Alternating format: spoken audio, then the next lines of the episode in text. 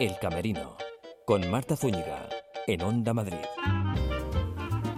Hola, ¿qué tal están? Bienvenidos a El Camerino de Onda Madrid. Hoy tenemos una buena dosis de espectáculos creados e interpretados por mujeres. También nos vamos a adentrar en el universo de unos hombres, de tenores muy, muy especiales.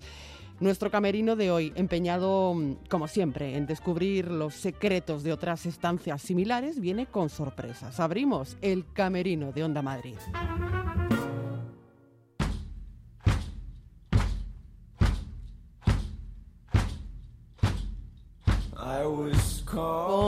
Ale Lacour, en el Teatro de las Letras, Nacer con culpa y sin nombre. Gracias, Ale, por acoger al equipo del Camerino de Onda Madrid. Muchísimas gracias a vosotras. ¿Cómo estás? Eh, muy bien, muy feliz y con mucho estrés también. Porque, mm, bueno, muy feliz porque la acogida ha sido maravillosa realmente desde el primer día. Bueno, desde que la gente empezó a leer el proyecto, ya fue una acogida alucinante. Pero ya ponerlo hacia el público y que el público ajeno eh, haya tenido tanta, tan buena acogida es, es maravilloso. Y estrés porque ya sabes que este mundo es completamente estresante.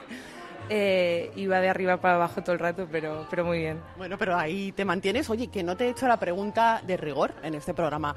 Algo que no falte en tu camerino, Ale. Em, en mi camerino nunca falta música. Eh, yo me pongo música antes de salir a escena.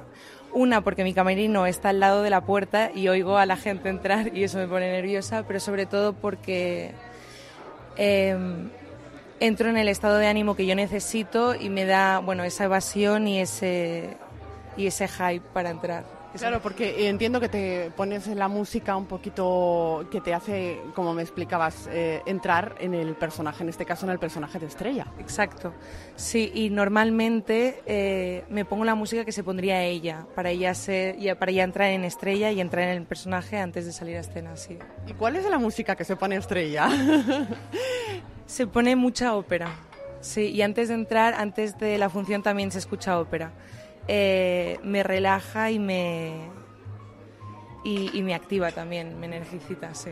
Porque necesitas mucha energía para, mm, para salir a escena, ya no solo porque es un unipersonal y tienes que estar absolutamente concentrada, no digo que cuando no sea un unipersonal no haya que estarlo, pero en este caso lo estás y mucho todos los domingos de marzo. Hay que recordar que habéis prorrogado eh, después del éxito que, ha tenido este montaje que, entre otras cosas, habla sobre la culpa, ¿no? Eh, tú eres la autora, eres la intérprete de este monólogo en el que también se abordan las decisiones, las decisiones que, se toman en la vida y, bueno, y de alguna manera como marcan, ¿no? Sobre todo cuando, cuando marcan las decisiones que toman los padres en los hijos. Sí, completamente. La obra habla de muchas cosas. A mí lo que me gusta de la obra es que es un momento íntimo. Entonces el espectador es como que entra en la casa de, Estrella, nuestra protagonista, eh, y es como si la vieras por un, por un agujero. Y, en ese momento íntimo, a mí me gustaba eso porque permite a la dramaturga y a Estrella eh, no tener obstáculo de decir lo que ella siente, lo que ella piensa eh, y de cometer los actos que cometemos cuando estamos en, en la intimidad. ¿no? Y durante todo este transcurso, que es eh, realmente las últimas horas de embarazo de esta muchacha joven, eh, ella le va contando su feto a través de sus vivencias eh, en el mundo en el que van a nacer. Entonces, durante la obra te das cuenta, bueno, vas, vas conociendo a Estrella y te das cuenta que ella se contradice completamente con todo lo que dice y ella critica mucho los actos que cometen los padres porque afirma que los padres son los culpables de todo, básicamente, pero ella también comete actos que van a influenciar en su hija para el resto de su vida. Claro, y en ella, en Estrella, han influido también las decisiones de sus padres. Exacto, exacto, sí. Como que esto pasa de generación en generación. Exacto, sí, y nos pasa a todos, aunque no queramos, toda la educación o todo lo que, desgraciadamente, y, y gracias a ellos, evidentemente, pero todos los actos que cometen los padres, tanto padre y madre, van a influenciar en o cometer los mismos errores o intentar no cometerlos, pero eh, también es una lucha constante, evidente. ¿Y cuando lo estabas escribiendo estabas pensando en que lo tenías que dar vida tú? Sí, realmente sí, porque este proyecto, bueno, como ya he dicho, es muy personal y parte de vivencias, evidentemente todo, todo el teatro es ficción, pero se parte de cosas que conocemos, ¿no? Entonces, parte de, momentos vivenciales, luego llevados al límite, luego con mucho humor, eh, mucho desgarre también, porque hay, una, hay un desgarre del personaje profundo. Em, y sí, cuando lo estaba escribiendo supe que, lo tenía que hacer yo y cuando lo daba para que, lo leyeran mis amigas, eh, familiares o incluso eh, profesionales, em, me visualizaban muchísimo a mí, me decían, Ale, esto lo vas a hacer tú seguro, ¿verdad? yo sí. Eh, ¿Y en qué te has inspirado para construir el personaje? ¿Cómo ha sido el proceso creativo de Estrella? ¿Cómo le has dado forma? Em, cogí partí de dos.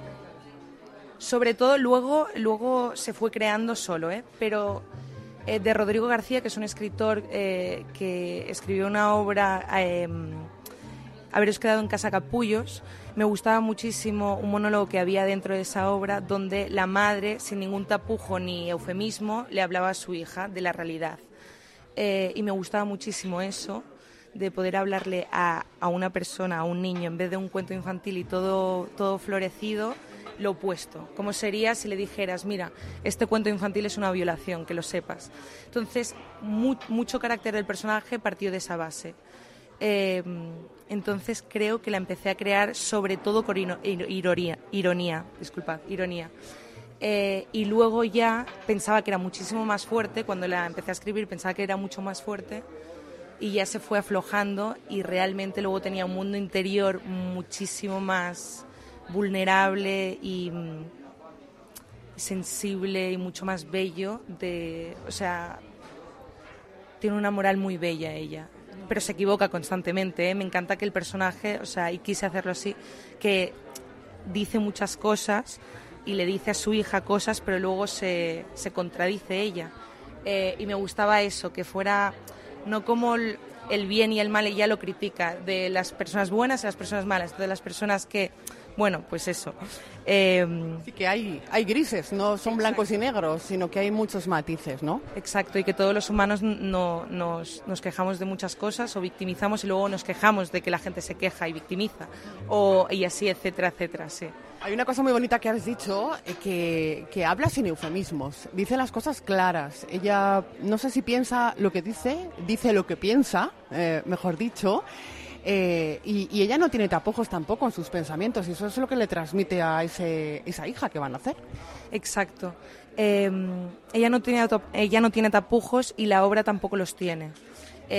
como, como quisimos hacer que fuera un momento íntimo, no pensábamos en que el público le gustara o no le gustara, luego evidentemente quieres y deseas que guste y realmente está gustando mucho más de lo que... Porque lo que te iba a decir, que gustó, ¿eh? y está gustando mucho. Pero mm, al hablar de ciertos temas, pues de la religión, de la culpa, de... Mm, eso, las decisiones que se toman. Decisiones que se toman sin, sin tapujos. Eh, pensé que la gente sería más eh, poco receptiva, pero al contrario, es algo que gusta y es algo que opinamos todos, pero puede que la sociedad hace que, que nos callemos muchas cosas realmente. Candela Solé dirige esta, esta pieza. Habéis seguido una trayectoria bastante parecida también en cuanto a formación, ¿no? Eh, ¿Cómo ha sido el trabajo entre vosotras dos? Candela Solé, maravillosa directora, es, es amiga mía y es una maravillosa actriz y es su primer trabajo que dirige y lo ha dirigido mm, espectacularmente. Em, como era una obra al principio tan personal, yo cuando la, acabé de escribir se la envié y, y, eso de que intuyes exactamente quién tiene que hacerlo. Em, y se la envié y el, el, mismo día se la leyó y dijo, yo de aquí para adelante con esto. Y realmente yo soy mucho más dramática y ella ha sabido perfectamente ponerle el punto de humor a la obra eh, la obra tenía ironía ya de per se, pero ella se lo pone desde el primer momento y nos dicen, y es cierto porque lo siento y, lo escucho, que el público se descojona y, se ríe muchísimo y luego llora. Eh, al final de la obra llora con un desgarre y una pena inmensa. Entonces el viaje es bonito porque es como que lo hacen conmigo, ¿sabes? Y con nosotras. Ella eh, ha sabido hacer ese punto de, de, ni melodrama, sino una tragicomedia perfecta. Sí. Es un viaje en paralelo, ¿no? El tuyo, eh, el del público, y al final es como que se fusionan en este nacer con culpa y, sin nombre. Eh, en la que en este montaje en el que se habla del amor, del paso del tiempo, también se habla de la soledad, también se habla de la responsabilidad y no vamos a contar, no podemos desvelar más porque hay que ir al Teatro de las Letras. Porque es bonito, no, no podemos desvelar mucho más porque es bonito que el espectador esté todo el rato eh, pensando qué va a pasar, qué va a pasar y un poco eh, entra en ese abismo, ¿eh? Yo con ellos, porque yo, bueno, Estrella en este caso, eh, entra en un proceso de catarsis eh, y los espectadores también, cuando, cuando van los aplausos que yo puedo ver el público, están completamente rotos conmigo. O sea, yo siento que la catarsis ha sido común y es maravilloso eso, sí, realmente. ¿La gestación ha sido dura? ¿La gestación de este proyecto? Eh, la gestación no, no. Eh, ha sido muy bella, realmente. Eh, entras en pánico siempre, ¿no? Cuando eh, muestras algo tan, in, tan íntimo y cuando te expones como actriz, aunque seamos actrices, aunque hayamos hecho otros proyectos, siempre el abismo de la exposición es, es muy... Eh, bueno, que entras en pánico y es muy doloroso, pero la gestación, cómo se creó, siempre fue de la forma más bonita y, cuidadosa de, del mundo. Así que y luego la acogida es tan buena que, que es que no, no, hay peros, o sea, no. Ha sido redondo este proyecto, así que no se lo pierdan. Y yo quiero agradecerle a Lela Cur que nos haya recibido. Hoy hemos quedado eh, en este café Barbieri para charlar de nacer con culpa y sin nombre y gracias por contarnos los secretos de tu camerino. Muchísimas gracias a vosotros, gracias Marta, de verdad, ha sido un placer, de verdad. El Camerino, en Onda Madrid. ¿Te acuerdas? Onda Madrid, 35 años con Madrid. A la vista de lo que todos sabemos, podemos presumir que la moción de censura saldrá adelante. Por mi conciencia y honor, cumplir fielmente las obligaciones del cargo de presidente del Gobierno, con lealtad al rey. No me voy, me quedo, me voy a quedar. Eh, yo siempre había dicho que un periodo electoral era suficiente i he canviat d'opinió. Nosaltres no ens anem a defensar, anem a atacar aquest estat espanyol injust, perquè Europa ens ha donat la raó.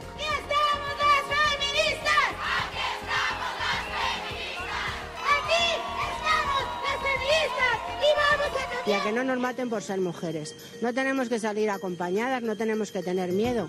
Quien tiene que tener miedo son los asesinos, no nosotras.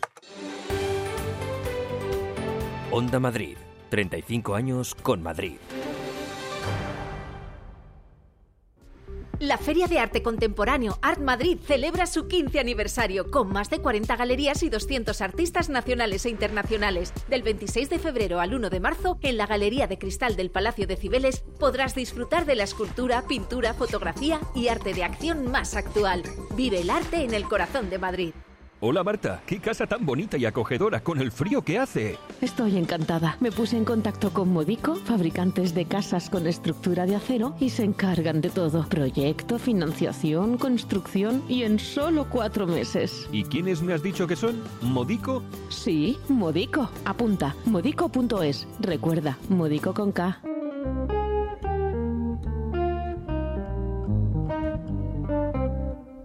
En el Corral de Comedias de Alcalá de Henares, Femenino Plural, una muestra interdisciplinar que va a acoger en todas las esquinas de este teatro creaciones de artistas mujeres. Las entradas vuelan y nosotros queremos hablar con Ajo, micropoetisa, para que nos cuente los detalles de Soy Mujer que tú. Ajo, hola, bienvenida. Hola, gracias Marta. ¿Cómo estás? Pues aquí un poco acatarrada, pero perfectamente. Bueno, soportando los rigores de estos cambios de temperatura, pero... El climático nos, nos va sí, a acabar con nosotras. Efectivamente. Así que, bueno, pues eh, vamos a, a, cuidarnos hablando de micropoesía, porque el 7 de marzo a las 10 de la noche tenemos una cita en el Corral de Comedias de Alcalá de Henares con Soy Mujer que tú. ¿Qué nos estás preparando, Ajo? Bueno, pues este será un concierto súper especial, un micro show, como me gusta llamarlos a mí, porque además eh, me acompañará Nacho Mastreta, que ya estuve, estuvimos actuando ahí hace, pues yo que sé, una década mínimo.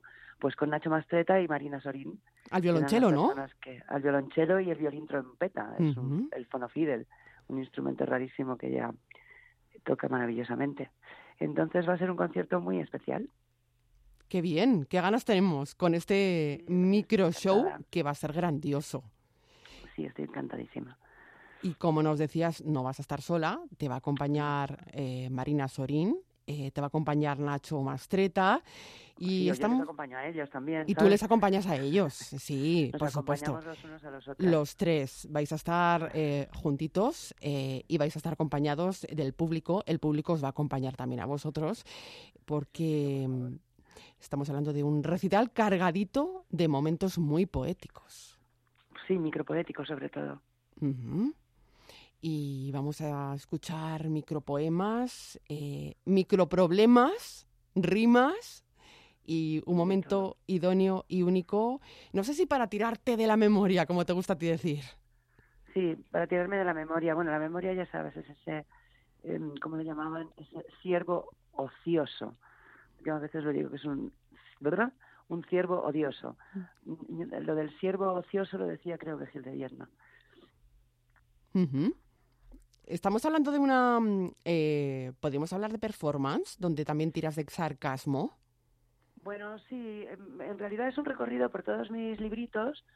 Eh, es un espectáculo improvisado que vamos construyendo a tiempo real, quiero decirte, yo no sé la música que me van a tocar y ellos no saben los poemas que voy a decir. Entonces se establece una especie de diálogo entre los tres y pues vamos, pues como las conversaciones, cada uno aportando lo que es lo que es bueno y se va construyendo, es, muy bonito, a veces es muy, eh, más triste, otras veces más divertido.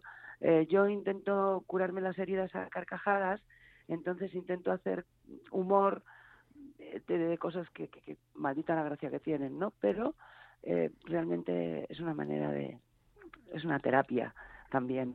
Mm, A veces, mm, ¿verdad, Ajo, que nos eh, reímos en momentos en los que decimos, no hay que reírse, pero ¿por qué no me voy a reír si es terapéutico, verdad? Claro, sí, bueno, también el humor eh, es una cosa muy, eh, muy curiosa, porque dime de lo que te ríes y te diré qué es lo que piensas.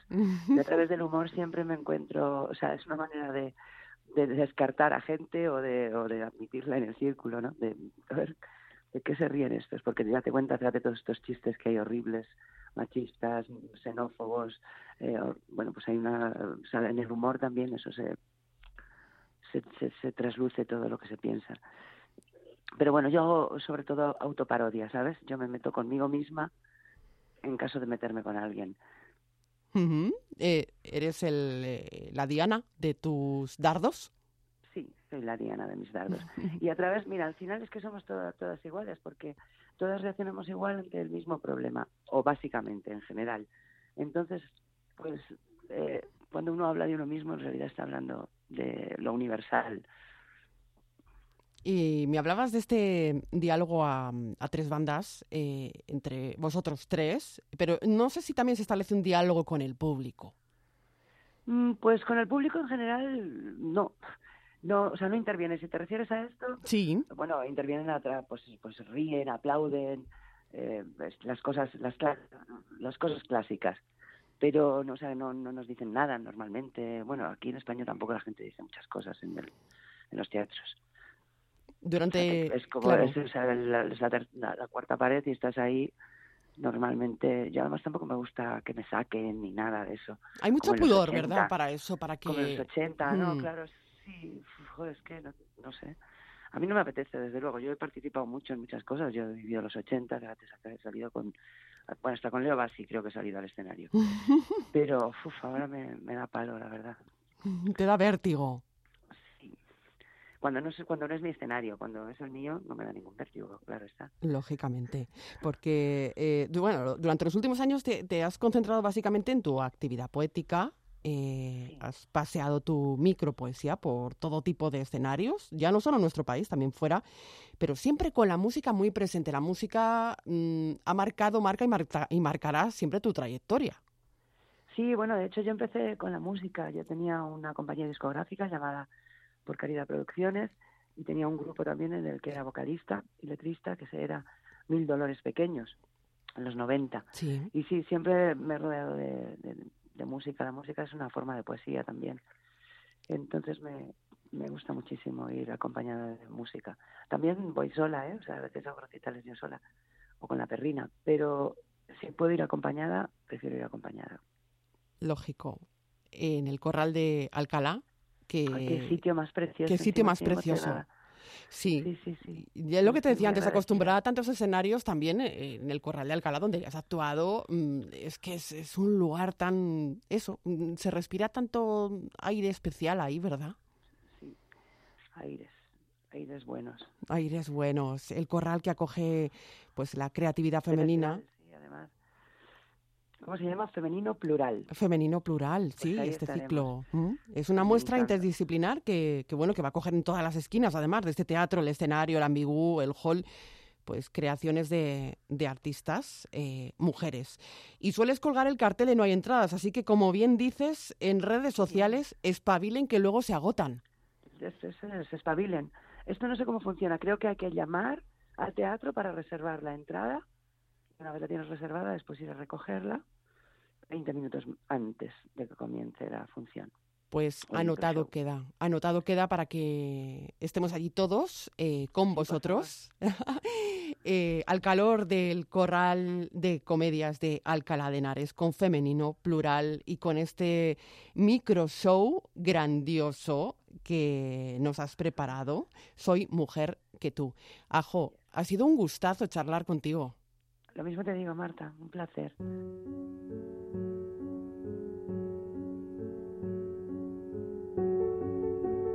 En el umbral de primavera, Medea Outside. Y estamos con la actriz y creadora Coral Ross. Gracias, Coral, por acoger al equipo del Camerino de Onda Madrid. No, gracias a ti por hacerme la entrevista. Yo encantadísima, vamos. Encantados de... mm, nos devolvemos mutuamente los eh, saludos y los, y los agradecimientos porque realmente estamos muy agradecidos de que nos hayas recibido eh, porque queremos hablar de este montaje eh, que está inspirado en el mito de Eurípides, pero de esto tenemos mucho que hablar. Y antes es la pregunta del millón, algo que nos falte en tu camerino. Pues no suele faltar agua. Este es, una, es básico para estar hidratadita y salir bien con la voz bien, bien despejada. Muy bien, porque mm, aquí tienes que ponerle muchísima energía, aquí en, y en todos tus trabajos, porque no sé si ha sido un reto interpretativo al que te has lanzado así como sin red. Hombre, la verdad es que es la primera vez que hago un trabajo unipersonal, yo sola en el escenario, dirigido por mí, con ayuda siempre eh, de Laura Garmo, pero, pero bueno, eh, la puesta en escena es mía, el texto es mío y estoy sola en el escenario, así que sí que es un reto, la verdad. Mira, eres como una mujer del Renacimiento. casi, casi. Pues es la primera vez que lo hago y ah, la verdad es que es un reto que me parecía muy interesante abordar porque tenía ganas de hacer algo personal, eh, mío, y, mm, y me ha dado la oportunidad de hacerlo de esta manera. Así que encantada. Y estás ya a puntito de estrenar. Sí, el próximo 6 de marzo a las 8 de la tarde en el umbral de primavera, ahí estaremos eh, y luego estaremos todos los viernes de marzo. Además es un espacio muy singular. Sí, la verdad, mira, además lo que me encanta del umbral es la, la capacidad que tiene para, para poder hacer el formato que tú desees. Muy versátil. Sí, eh, esta cosa polivalente que tiene de, de hacer o italiana o tal, a mí me ha dado la oportunidad de hacer lo que quería hacer, que era tres bandas, para tener el público bien cerquita y mirarles a la cara mientras hago el monólogo, que no es un monólogo propiamente dicho, porque no es solamente hablar y hablar y hablar, sino que está lleno de acciones y, y música y, y es intensito, pero me apetecía mucho hacer pues eh, este, este formato eh, eh, eh, ¿A tres bandas? tres bandas para, para hacer como una especie de, de ritual y estar muy cerca del público. con este mito de Eurípides que profundiza en el símbolo femenino, ¿no? En lo que el personaje de, de Medea representó como mujer. Sí, es que además eh, lo que me interesaba más trabajar de Medea era el símbolo, principalmente. Eh, he intentado huir un poco y descontextualizarlo de la madre asesina para, para profundizar en qué quería decirme, ¿no? Porque ah, siempre se trabaja, evidentemente es una madre que mató a sus hijos, pero me interesaba eh, trabajar el carácter psicológico del personaje, la fuerza que le empuja, eh, el arrojo y, y- esa capacidad decisiva, eh, sobre todo a, a nivel individual, sin pensar en, en terceros, ¿no? y sobre todo terceros de sangre, que es como un símbolo para mí de emancipación femenina. Eh, de raíz, ¿no? Es lo que te iba a preguntar precisamente si era una excusa teatral para hablar de la emancipación de la mujer. Sí, totalmente. Para mí ha sido una excusa, pero además su fuerza es la que me ha atrapado. Es eh, su, su garra, su, su forma de, de exponerse al mundo es lo que me atrapó. Eh, la valentía y la capacidad que tiene para, para decir lo que quiere decir, lo que tiene que decir y para ejecutar acciones que nunca una mujer eh, haría, ¿no? Eh, claro, en este caso Medea mata a los hijos, que es como muy heavy metal, pero Sí, así dicho de pronto, ¿verdad? Pero es Claro, lo que es. Es lo que es, es lo que es. Entonces a mí me, me apetecía esto, descontextualizarlo, quitar el tema de los hijos y ver eh, esa valentía en qué se traducía en otros contextos. Y sobre todo también trabajar eh, Medea como símbolo también del dolor, que es lo que puede llevarte a hacer un dolor eh, brutal. Eh, era como también partir de ahí, ¿no? De, de ese, ese punto, de ese punto de... Sobre todo porque estamos en una sociedad donde eh, eh, hablar de dolor es, es raro, no es muy habitual, no es muy frecuente porque parece como que tengamos que ser muy felices. Entonces eh, me apetecía hacer esto. No es una Medea clásica, no es una Medea al uso. No es eh, clásica, es, es, digamos que es una mujer contemporánea, en un marco contemporáneo, ah, que ha pasado por un trance muy duro y es eh, un camino de recuperación de ese, de ese trance. ¿Y cómo surge este proyecto, Coral? Pues hace muchos años. La verdad que la primera vez que leí Medea, que además era para, para una escuela de teatro donde estaba estudiando, eh, la defendí. En lugar de condenarla porque había hecho el acto terrible de matar a los hijos, yo la defendía, la entendía. Había algo suyo en lo más profundo del personaje que a mí me, me, me- la sentía compasión y la defendía. Y esto me hacía pensar mucho, ¿no? Porque es como, ¿cómo puedo defender? Eh, Entraba en conflicto conmigo misma. ¿Cómo puedo defender a una mujer que ha hecho esto? Es horrible, tal. Y entonces ahí fue, eh, con los años, también he sido mamá. Entonces eh, ha sido como, Es muy teatral esto del conflicto, ¿eh? hombre, el conflicto es fundamental. Si no hay conflicto, no hay teatro. Esto es la, la regla de oro. Y bueno, el caso es que con los años me ha ido llegando otra vez, me llegaba, me llegaba, me llegaba y yo creo que me llamaba. Entonces eh, sí que necesitaba hacer una lectura contemporánea propia y mía. ¿Y, es- y por qué el outside? Quizás por aquello de alejarse del mito. Exacto. Es fuera de, fuera del mito, a las afueras. Es eh, para que entendamos que está en otro contexto y que es contemporáneo. Es un viajazo emocional. Es un viaje emocional, que además será reconocible. Yo creo que todos hemos pasado por un trance difícil y creo que será fácil empatizar con el personaje. Porque precisamente el punto de partida es una pérdida, ¿no? El punto de partida es una pérdida, como el mito de Eurípides. Ella pierde en ese caso a Jasón, que para ella es su gran amor y lo que su pilar fundamental, y aquí pierde un familiar. Y entonces es como estar desubicado en el mundo sin saber lo que pasa, ¿no? Que cómo, cómo puedo sobrevivir a este tsunami que ha venido a mi vida de repente sin esperármelo. Y es un viaje, un viaje de, de sanación. Sí, porque uno dice, mm, ¿cómo gestiono yo esta pérdida? ¿Cómo gestiono yo mis sentimientos? ¿no? Es una pregunta muy, eh, no sé si digo una tontería, pero es muy occidental esto, ¿no? Sí. Yo creo que no estamos educados para, para asumir que vamos a perder. y que, nos, y que la muerte está, que la muerte existe, que todos nos vamos a morir y estamos como intentando alejarnos de la idea, ¿no? De, vamos a despistarnos un poco. Yo hablo un poco también de la desacralización del ser humano en Occidente, donde nos han quitado mucho tiempo de reflexión, ¿no? Estamos como muy ocupados en trabajar, en, conseguir, eh, en, en, el consumo, en, en ser más y tengo más y nos aleja un poco de la reflexión, del momento reflexivo en el que uno tiene que hacer un, ponerse a, investigar en sí mismo y colocar las cosas naturales que nos van a pasar a todos y estamos muy despistados. Entonces, esto es lo que yo eh, reivindico un poco. ¿Te hacías tantas preguntas como se hacía, como plantea Medea? Como actriz, ¿te has hecho tantas preguntas como plantea este montaje? Y la siguiente pregunta es, ¿encuentras respuestas? Ajá, muy bien. vayan al teatro a ver, al umbral de primavera. Sí. Mira, las preguntas han sido bueno, este trabajo lleva cinco años gestándose.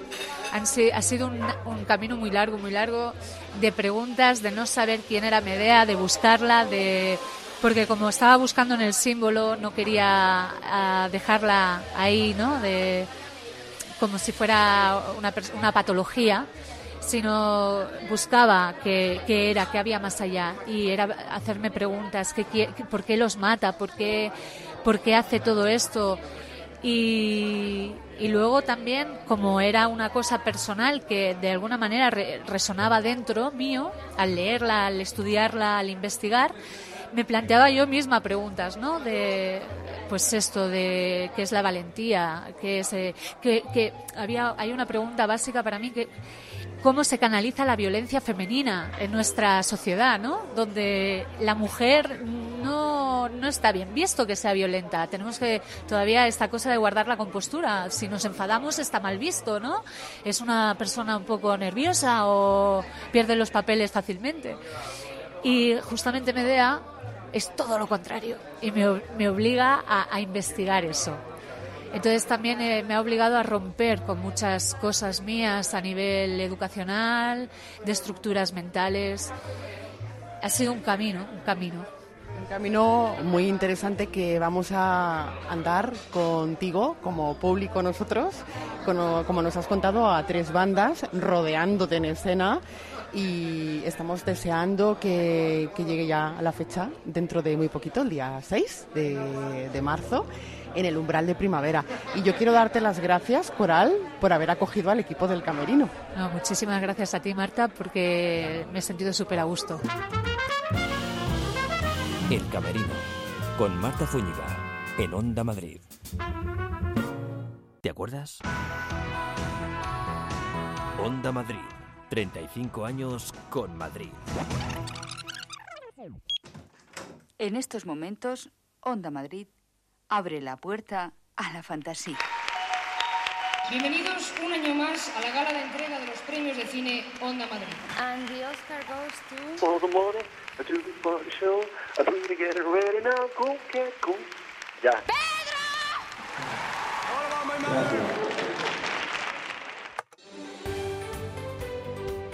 Onda Madrid, 35 años con Madrid. La Feria de Arte Contemporáneo Art Madrid celebra su 15 aniversario con más de 40 galerías y 200 artistas nacionales e internacionales. Del 26 de febrero al 1 de marzo, en la Galería de Cristal del Palacio de Cibeles podrás disfrutar de la escultura, pintura, fotografía y arte de acción más actual. Vive el arte en el corazón de Madrid. Materialescolar.es, tu papelería online todo el año. Con más de 48.000 productos tienes todo lo que necesitas. Te ahorrarás mucho porque garantizamos un precio mínimo. Además, te lo mandamos siempre gratis y en 24 horas. Ir al cole ahora es más guay. Materialescolar.es, tu papelería online todo el año. Hola Marta, qué casa tan bonita y acogedora con el frío que hace. Estoy encantada. Me puse en contacto con Modico, fabricantes de casas con estructura de acero, y se encargan de todo Proyecto, financiación, construcción y en solo cuatro meses. ¿Y quiénes me has dicho que son? ¿Modico? Sí, Modico. Apunta, modico.es. Recuerda, Modico con K. Voy a intentar yo también dar el do. El Teatro Alfil, tres voces, tres actores, tres artistazos que homenajean a los tres tenores en el montaje Tenors. Tenors nos cuenta los entresijos de un concierto muy muy especial en el que los artistas van a tratar de alcanzar el mejor de sus agudos. ¿Será este el caso de Robert González, uno de los intérpretes tenors en el Teatro Alfil?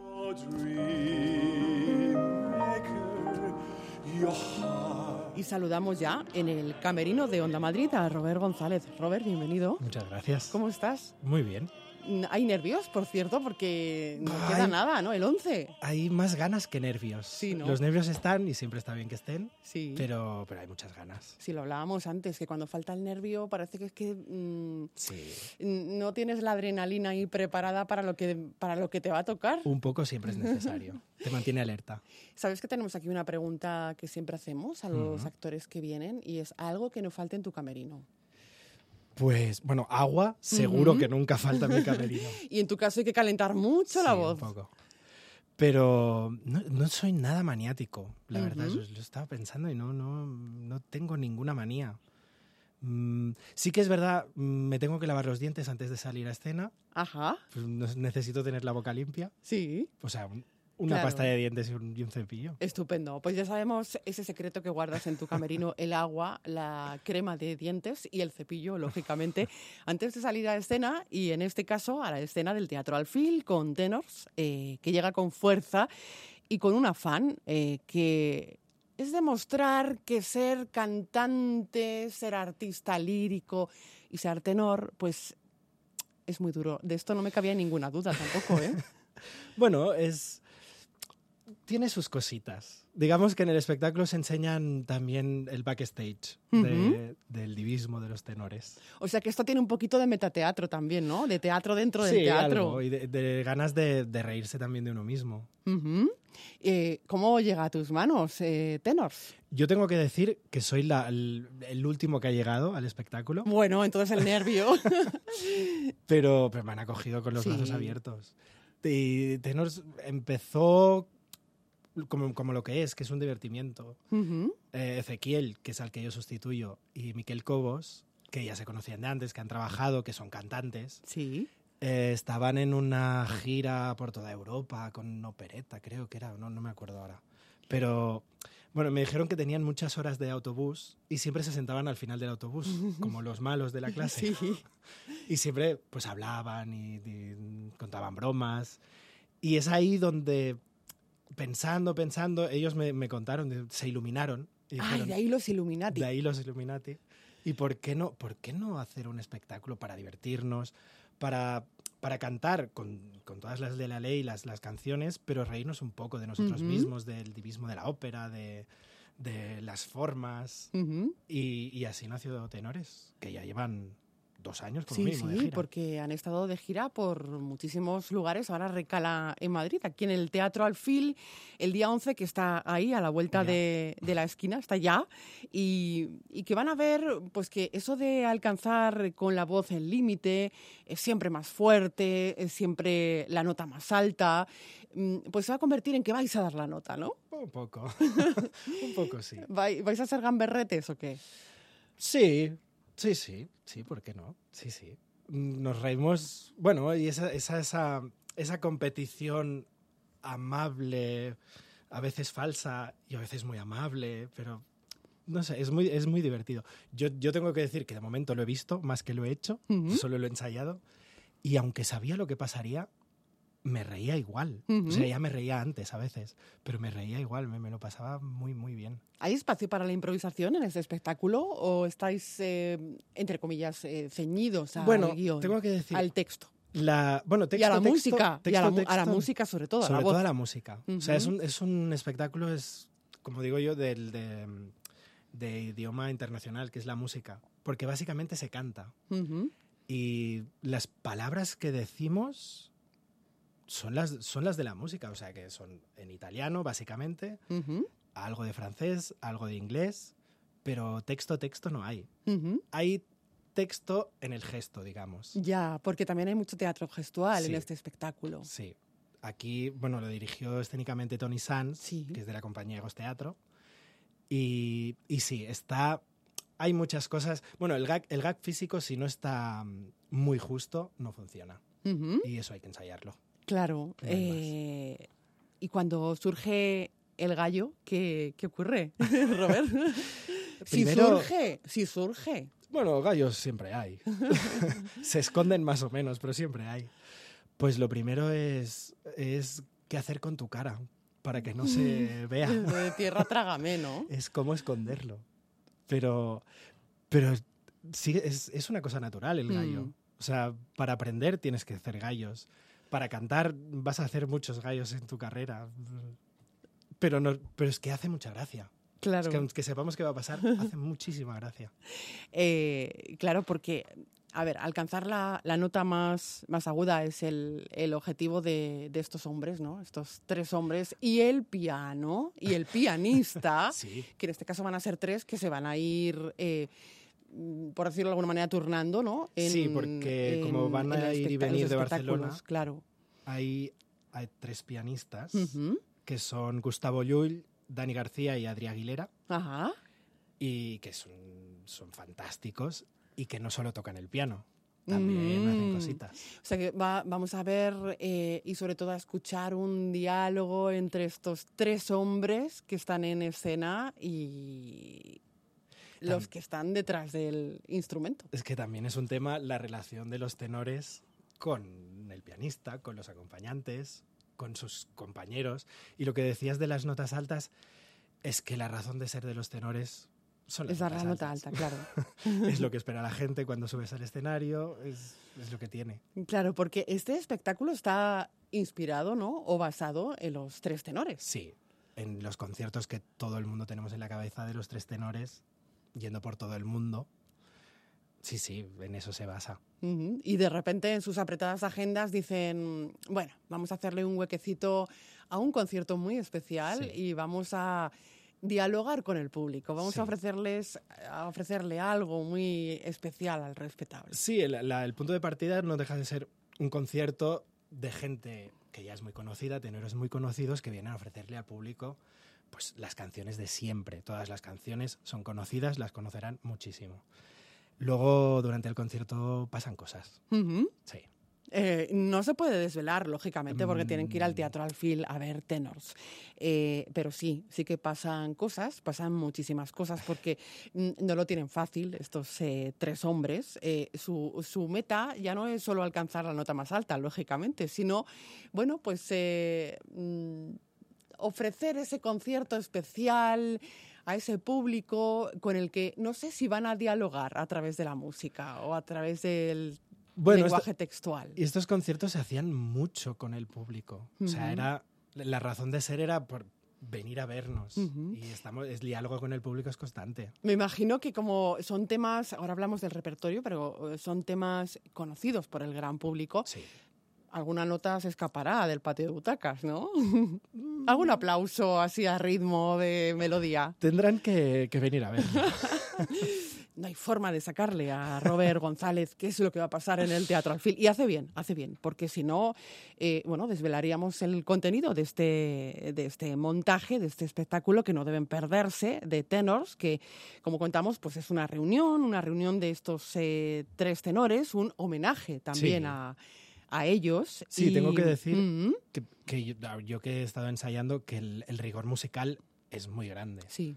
Porque, porque queremos reírnos, pero no, no faltar al respeto, porque es, es nuestras carreras, o sea, nos dedicamos a esto. Claro, porque todos tenéis formación musical, formación lírica. En este Sobre caso. todo Ezequiel y- y, Miquel, que son los, los que lo pensaron al principio, que sí que son cantantes. Albert y yo somos más, bueno, hemos hecho teatro musical, los dos hemos hecho lírico, pero no somos mm, tan especializados, digamos. Qué Pero sí, bueno.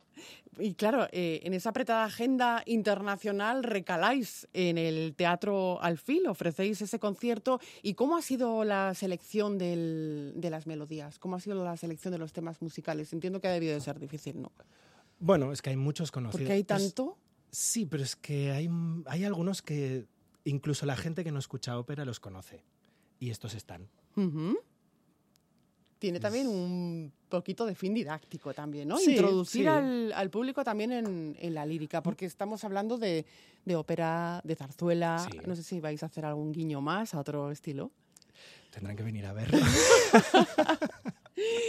Tony Sanz eh, dirige este espectáculo que, que no vamos a, a perdernos eh, en el Teatro Alfil con voces en directo, con ese piano que os acompaña en todo momento. Y vamos a reír porque además es un, un espectáculo con muchísimo ritmo, con mucha energía y con un dominio claro de la, de la música.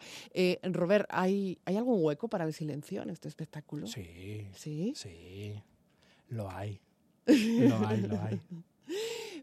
¿Porque en algún momento se quedan sin voz o porque mm, quieren escuchar lo que viene del patio de butacas? Es que hay varios silencios y hay silencios muy llenos, muy llenos de muchas cosas. Y hay silencios que se cortan, además, Sí. ¿verdad? Sí, sí. Y también Sí, quería decir que, que incluso la gente que no está acostumbrada, porque a veces es verdad que la gente no está acostumbrada a escuchar ópera Mm. en directo, o, le- o da pereza, o da... Que, que vengan, porque es también es una muy manera elegante de- el de- espectáculo, ¿eh? Es muy elegante. Sí.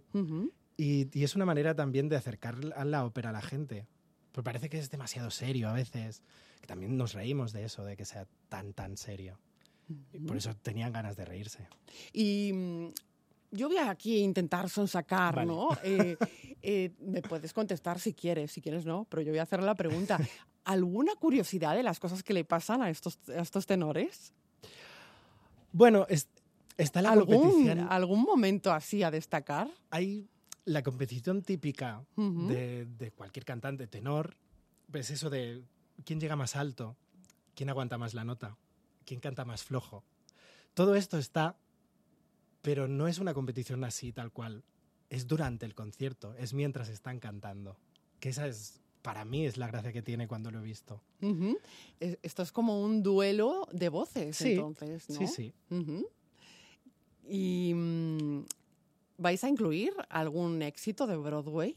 Me ha dicho un pajarito por aquí que, que a lo mejor nos espera alguna sorpresa de este tipo. Qué pajarito más bien informado. sí, algo hay, algo hay. Pero es que también los conciertos de los tres tenores incluían Sí. canciones que no eran de ópera. Me imagino que te has revisado y escuchado los conciertos de los tres tenores que, Sí, que sí, hayas los he tenido que investigar mucho, ¿no? Hay mucha investigación en la preparación de, de tu tenor en este caso. Claro, yo llevo, yo llevo poco, pero sí he mirado vídeos, evidentemente, sabiendo que estaba basado en esto. Pero es que ya los tenía. Es verdad que los sabía, aunque no quisieras, los veías. Es que están los- como en el imaginario Sí. popular, ¿verdad? En el imaginario colectivo. Sí, sí, ya es, ya, es Ujú. un, ya es un bien común de todos. Sí, ya lo Pero es verdad que al, al tenerlo que hacer y ver otra vez los vídeos, no sé, a mí, a mí me arrancaban sonrisas. Y ellos, lo- estos conciertos lo hacían para pasárselo bien, porque ellos ya tenían las carreras hechas y, y que lo que querían era cantar pasándoselo bien entre amigos. ¿Y es eh, lo mismo que le ocurre a Illuminati? Sí y no.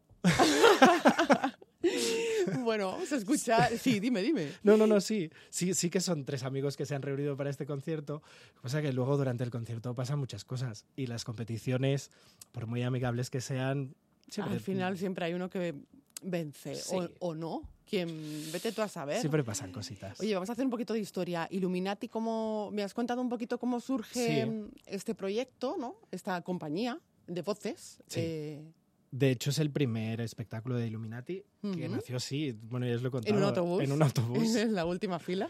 y bueno, y que siempre eh, Ezequiel y, y Miquel siempre hablaban de hacer algo así, siempre están, con, siempre están haciendo bromas.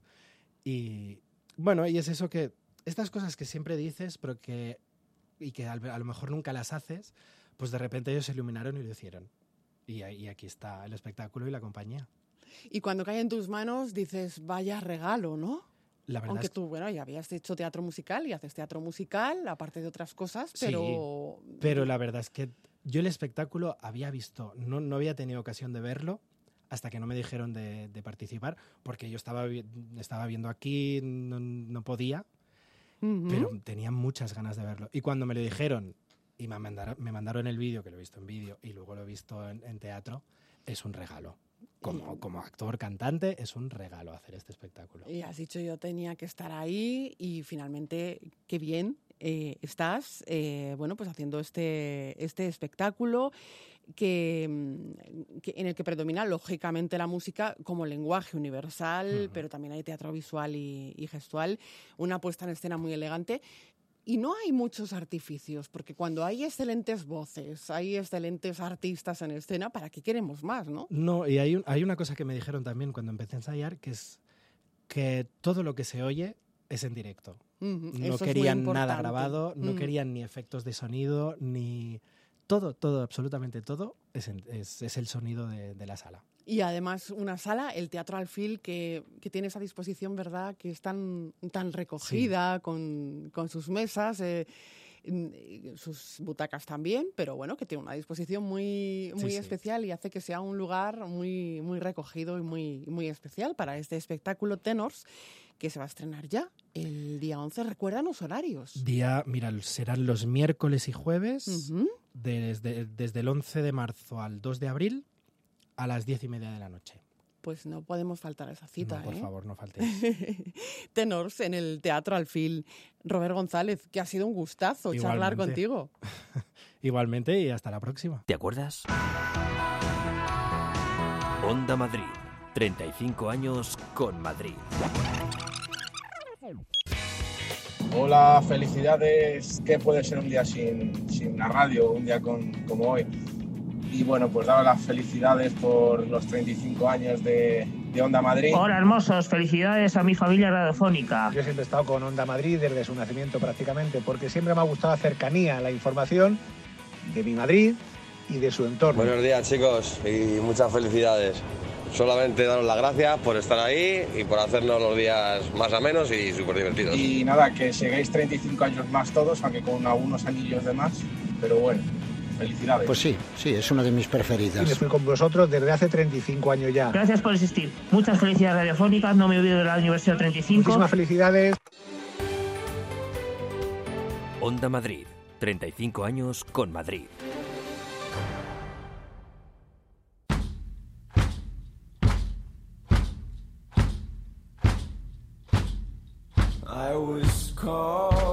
Hasta aquí este rincón dedicado a las artes escénicas. En el control de realización ha estado Raúl Moles y Marta Zúñiga les abrió con él el camerino. Sean muy felices. Adiós.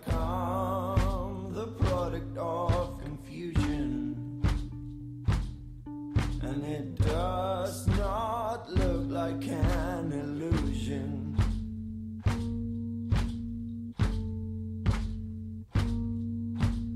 Better think about those tree branches burning and the circles in the sky of the flying bird yearning and the slow, slow turning of the mind. Please ignore me if I'm kind.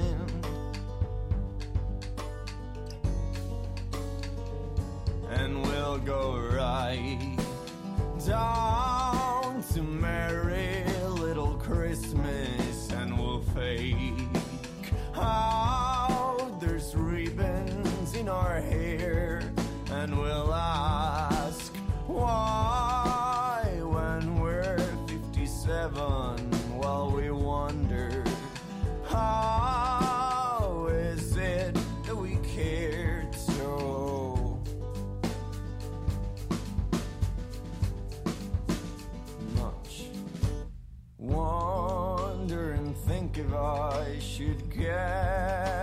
drink I'd better hurry. Time's running out of my hands. And so turned and turned to fight and burned and burned light. I'm not sure about my thoughts this time night